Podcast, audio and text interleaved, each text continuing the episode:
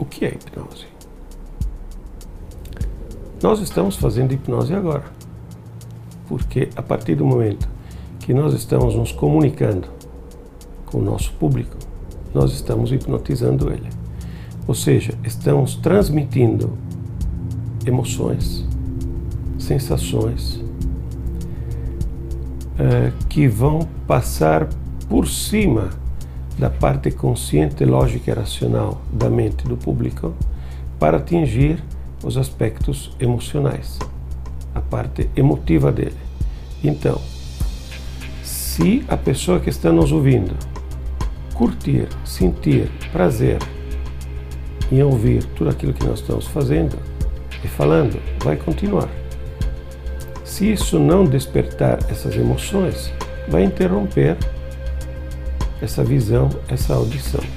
Ou seja, a hipnose é emoção, é comunicação. Dentro do processo terapêutico é comunicação. Todo o processo hipnótico é, na verdade, muito mais auto-hipnótico. Muito mais do que eu hipnotizar alguém, é a pessoa se deixar hipnotizar por mim. Hipnose é comunicação, como eu falei, comunicação com a parte inconsciente. Então, o que que a nossa mente é constituída de duas instâncias. Uma parte consciente, lógica, racional, que é o que eu penso, o que eu quero, o que eu estou fazendo, e uma parte inconsciente, analógica, irracional, que são as minhas emoções. Eu não tenho acesso às minhas emoções. Eu não tenho como controlar as minhas emoções. Eu posso só tomar conhecimento que essas emoções se manifestaram. Então, eu não tenho como sair de casa e decidir hoje vou me apaixonar. Mas, quando eu, no meio de uma população, consigo discriminar um indivíduo que, para mim, é visto de uma forma diferente, eu posso identificá-lo e quantificá-lo, e à medida que esse indivíduo me gera tensão, me desperta tensão e emoção, eu posso achar que estou me apaixonando. E esse processo de apaixonamento se conclui a partir do momento que eu consigo introjetar esse símbolo que eu fui alimentando ao longo do tempo. Esse é um processo hipnótico que, na realidade, é um processo que se renova e se regenera permanentemente. Então, todos nós vivemos estados hipnóticos, todos nós hipnotizamos permanentemente e todos nós somos hipnotizados permanentemente.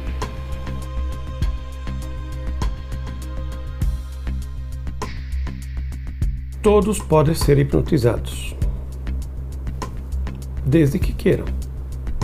Na verdade, como eu falei, todo processo hipnótico é muito mais auto-hipnótico. Então, muito mais do que eu hipnotizar a pessoa, ou muito mais do que eu convencer a pessoa, é a pessoa se deixar hipnotizar e a pessoa se deixar convencer.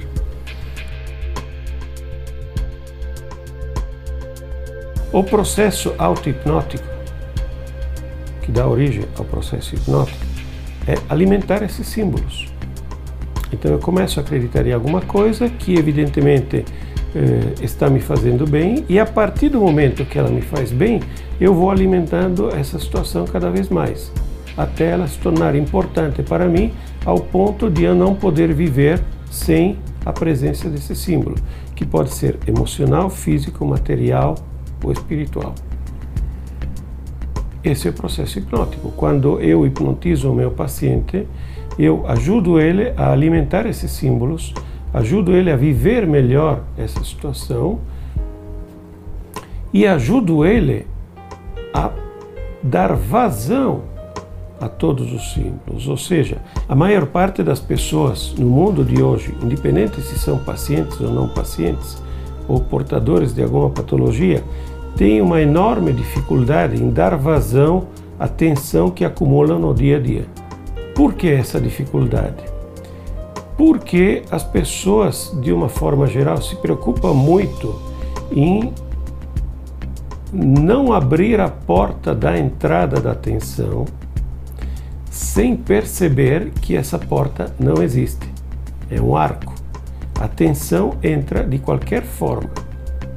E à medida que as pessoas estão muito preocupadas em buscar essa porta da entrada, elas não dão ênfase e importância à porta da saída, que essa sim existe.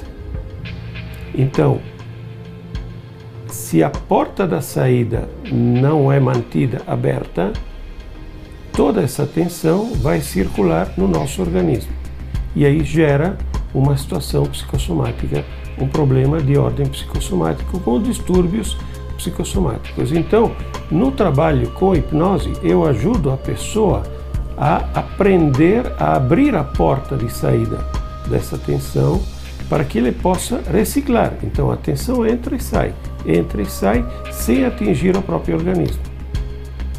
Então, à medida que a pessoa aprende a dar vazão a essa tensão, ele aprende a relaxar.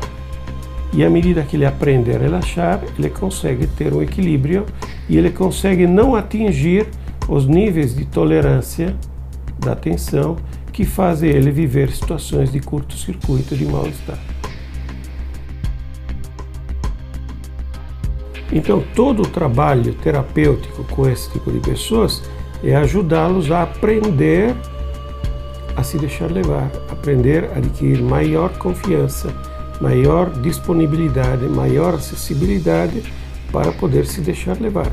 E à medida que eles vão se deixando levar, eles vão vivendo emoções, eles vão poder chorar melhor, vão poder rir melhor, vão poder se envolver melhor com as situações e encontrar equilíbrio, então crescer nesse processo evolutivo.